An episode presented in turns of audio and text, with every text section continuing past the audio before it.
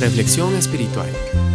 Un momento de enseñanza, exhortación y palabra para instruir en justicia. De acuerdo a la Organización Internacional del Trabajo OIT, las medidas de paralización total o parcial derivadas de la crisis por el COVID-19 o coronavirus ya afectan a casi 2.700 millones de trabajadores, es decir, alrededor del 81% de la fuerza de trabajo mundial. En la situación actual, las empresas de diversos sectores económicos, pero en especial las empresas más pequeñas, se enfrentan a pérdidas catastróficas que amenazan su funcionamiento y solvencia y millones de trabajadores están expuestos a la pérdida de ingresos y al despido. Esta crisis es considerada la más grave desde la Segunda Guerra Mundial, ya que ha generado un rápido aumento de la destrucción del empleo en el mundo. Se prevé que, al ir aplanando la curva del coronavirus, la siguiente pandemia que el mundo enfrentará será la del desempleo. ¿Cómo puede un cristiano mantener la confianza en Dios cuando se enfrenta al desempleo, la hipoteca de su casa o a la quiebra? Perder el trabajo, la casa o los ahorros puede ser devastador. Todo mundo depende de sus ingresos para cuidar a sus familias y satisfacer sus necesidades más básicas. La hipoteca de la casa y la consecuente bancarrota pueden hacer que muchos cristianos duden de las promesas de Dios. Si bien estas situaciones en sí mismas no son pecado, pueden llevar al pecado. Con demasiada frecuencia muchos responden con enojo culpando a la crisis, con desesperanza al rendirse o con orgullo tratando de resolver las cosas por su cuenta. Sin embargo, la respuesta apropiada siempre, siempre deberá ser confiar en Dios. El primer paso hacia la confianza es acercarse a Dios. Hebreos 4:16 es claro al respecto cuando nos dice, acerquémonos pues confiadamente al trono de la gracia para alcanzar misericordia y hallar gracia para el oportuno socorro. Si una persona ha puesto su fe en Jesús, es hijo de Dios y Juan 1.2 lo confirma cuando afirma, mas todos los que le recibieron, a los que creen en su nombre, les dio potestad de ser hechos hijos de Dios. Por lo tanto, amiga y amigo que me escuchas, de acuerdo a esa promesa, cualquier persona que haya recibido a Jesús y creído en su nombre y le haya confesado con su boca, tiene el privilegio de poder acercarse confiadamente al trono de la gracia. En medio de estas dificultades, sin duda, los pensamientos de miedo y duda y orgullo invaden a muchos, pero los hijos de Dios en ningún momento deberían dejar que aniden en su corazón, sino los deberían desechar y recordar las promesas que Dios les ha hecho en su palabra. Allí mismo, en su palabra, dice que Él nos cuidará y Él tiene un plan para nosotros. Algunas veces, volverse a Dios requiere arrepentimiento, pues el pecado siempre, siempre te mantendrá alejado de Dios. Pero cuando se confiesa, se recibe el perdón y a su vez una nueva oportunidad.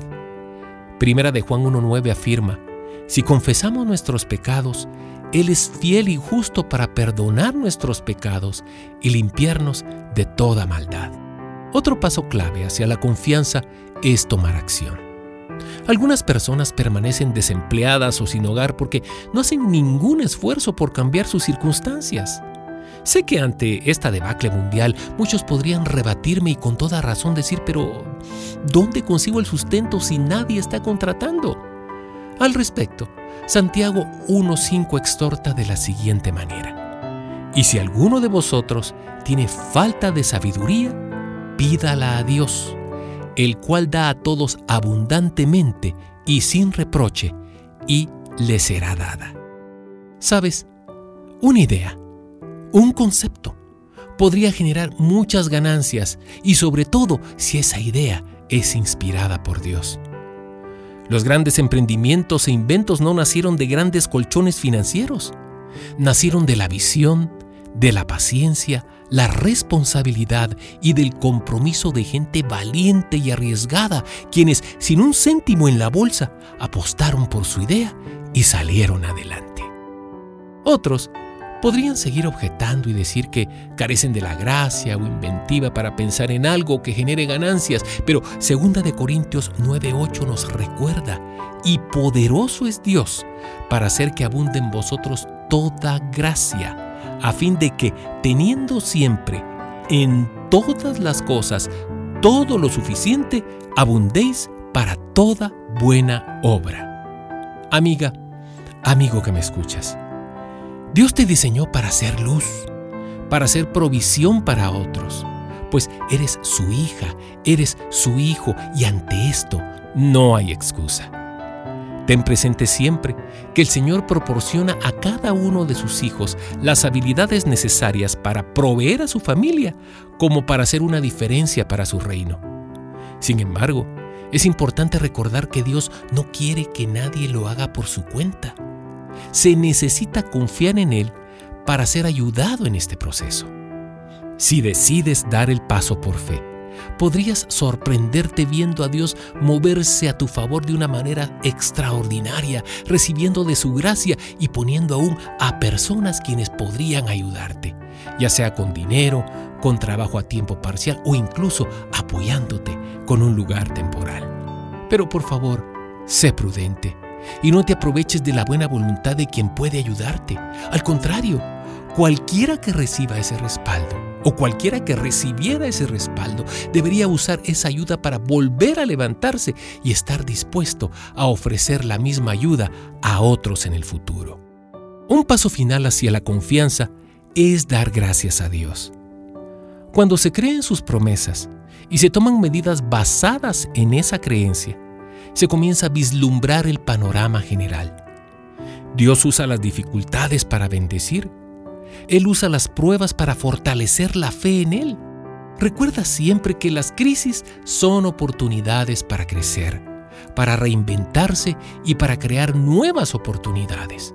Pero también sirven para recordar que esta vida y este mundo son solo temporales y que el verdadero tesoro no está en esta tierra. Job, quien sufrió mucho más que la mayoría, dijo, Desnudo salí del vientre de mi madre y desnudo volveré allá. Jehová dio y Jehová quitó. Sea el nombre de Jehová bendito. No importan las circunstancias. Siempre se debe alabar a Dios porque Él es digno y alegrarse porque Él es suficiente.